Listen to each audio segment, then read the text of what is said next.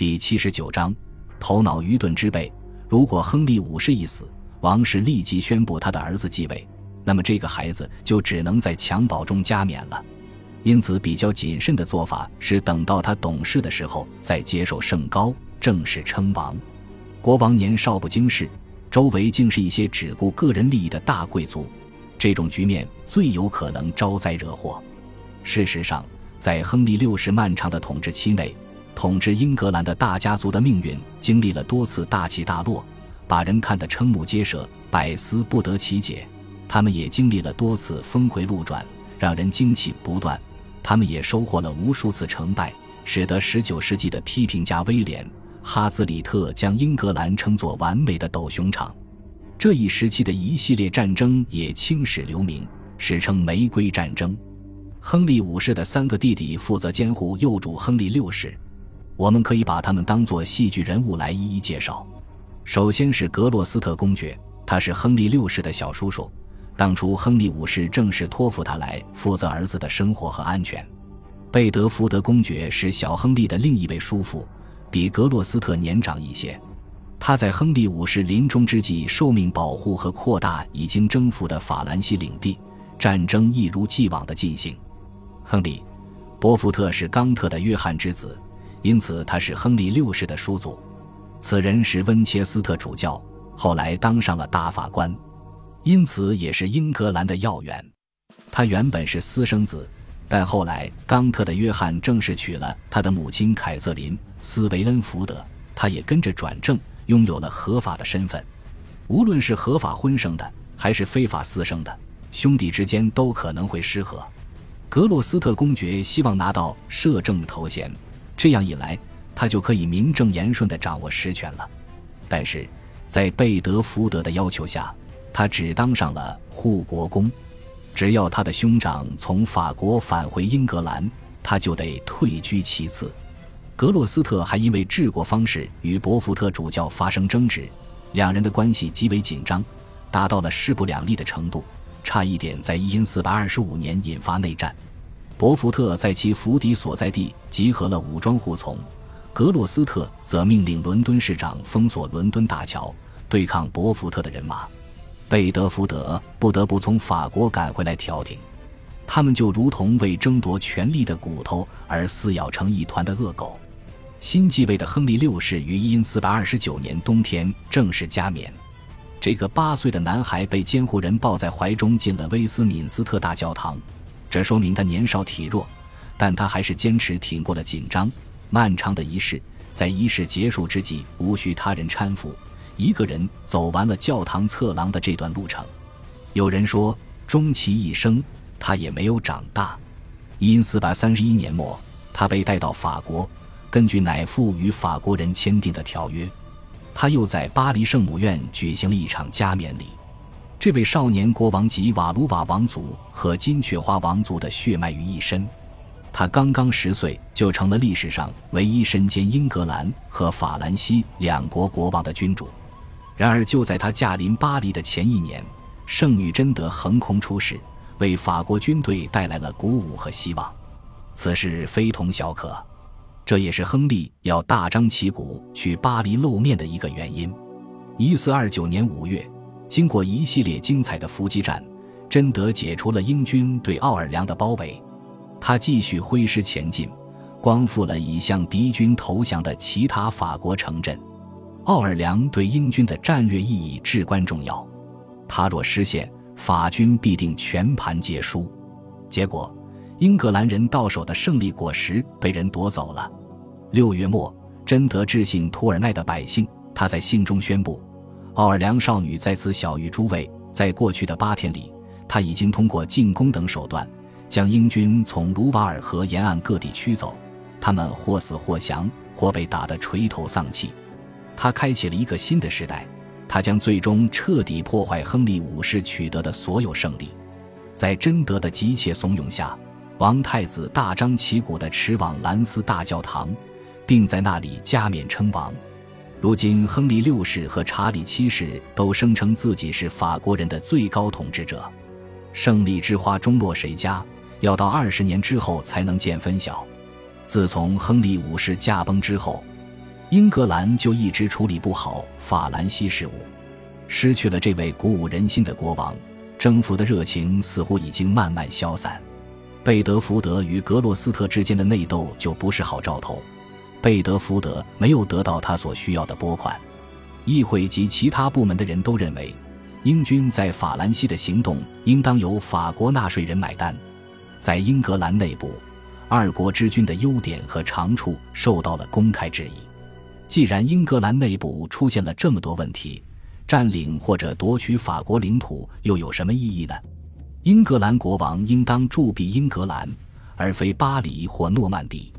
然而，战争还在继续下去，而法国人和英格兰人都没有一决胜负的意志或资源。查理七世与新一代勃艮第公爵结成同盟，他正是为前任公爵遇刺一事道歉，还承诺惩罚参与歧视的人。勃艮第控制下的法国各省如今改弦更张，归附了瓦卢瓦王朝。查理七世如今有资格自称是大部分法国人的国王了。在这个过程中，勃艮第公爵抛弃了英格兰盟友，他的举动让英格兰幼主大为震惊。当他读到勃艮第公爵表态放弃效忠的书信时，他满眼都是泪水。二十年后，他对此仍念念不忘。他说。尽管他对我百般发誓，但还是在我年少时背弃了我。从这句话可以看出，此人天生头脑简单。圣女贞德的故事广为流传。贝德福德公爵向他发起了舆论战，说他是替魔鬼效力的巫女和巫婆。他曾经宣告自己的使命，要收复奥尔良，并且促成王太子加冕。当他完成第二个目标之后，他就不像过去那样所向披靡了。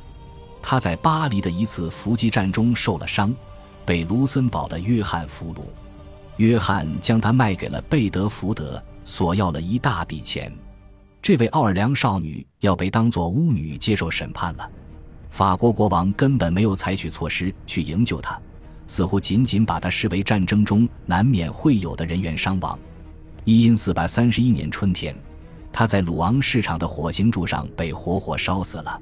贵族就少年国王需要人辅佐多久的事宜召开会议，他们曾经效命于亨利五世，对救主的记忆十分深刻，至少不亚于他们对个人利益的关切程度。摇摇欲坠的三头执政局面一直坚持到一千四百三十五年，也就是贝德福德公爵去世的那一年。一千四百三十七年，亨利十六岁了，他宣布自己已经成年，应该亲政了。然而，更有可能的是，有人在替他做出决策。他非常依赖别人的判断和建议。据说，他总是赞同最后一位向他谏言的人。在过去的两年里，他一直在接受训练，学习如何行使国王的权利，如何履行国王的义务。现在，他应该占据舞台的中央了。伯福特已经在十一年前由主教晋升为书记主教了，但他仍然屈居君主之下。因四百三十七年夏天，亨利六世开始巡游全国。现在我们可以好好的审视这位年轻的国王了。现存的画像对他多有理想化，但我们从中依然可以看出他的下巴很大，表情略显虔诚天真。关于他的性格和判断力，至今史学家尚未形成共识。此人天性忠厚、朴实。但是普通人的美德可能并不适合君王。不过，在某些编年史作者看来，他乃是圣王的典范，从来不处心积虑地耍手腕或撒谎。他为人纯洁、清白，胜不骄，败不馁。然而，在某些人看来，他就像个呆子、白痴和弱智，是一只名副其实的绵羊。教宗庇护二世在谈及这位虔诚的教会之子时说：“他比女性还要胆怯。”全无才智或勇气，英格兰教会的教士在背后对他则有谗言。在十五世纪，一个人要当国王，必须得有咄咄逼人的气势，必须心狠手辣，他天生就得具备威信，他必须精明伶俐，胆略过人。可是，无论是这些品质中的哪一项，亨利六世似乎都不具备。那些人之所以谴责他弱智低能、天生鲁钝。只不过是在表现他们的失望而已。如果不当国王，他无疑会是个得以善终的虔诚善良之人。他的虔诚之心是无可置疑的。他在星期天从不处理公务，他会指责任何一位口出脏话的贵族。